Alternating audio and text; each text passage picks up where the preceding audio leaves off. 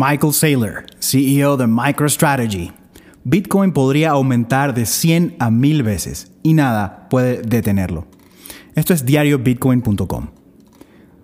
El director ejecutivo de MicroStrategy, Michael Saylor, dijo que Bitcoin tiene el potencial de aumentar hasta un factor de 1000.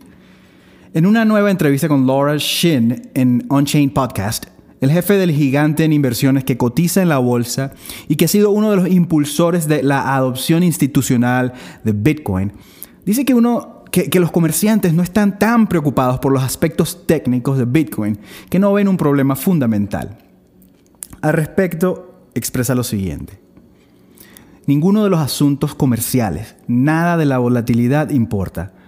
Las personas que viven en su pequeño mundo, que estudian sus retrocesos de Fibonacci y predican con una convicción increíble sobre el, sobre el próximo retroceso esperado del 60% o el retroceso del 80%, están pasando por alto este problema fundamental, que es si Bitcoin es una red monetaria digital y si hay suficientes personas si el dinero y el poder decide adoptarlo, aumentará y aumentará en un factor de 100 o 1000 veces y no hay nada que puedas hacer para detenerlo.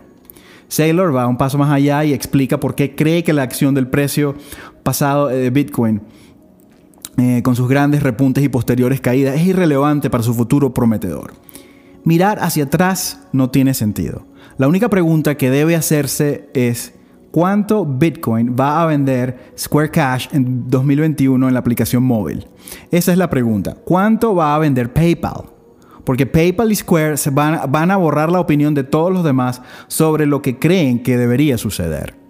Como hemos contado, desde el último trimestre de 2020, MicroStrategy ha hecho compras importantes de Bitcoin por una suma de 70.784 BTCs, por un valor de 2.2 mil millones de dólares a los precios actuales eh, cuando publicamos este artículo.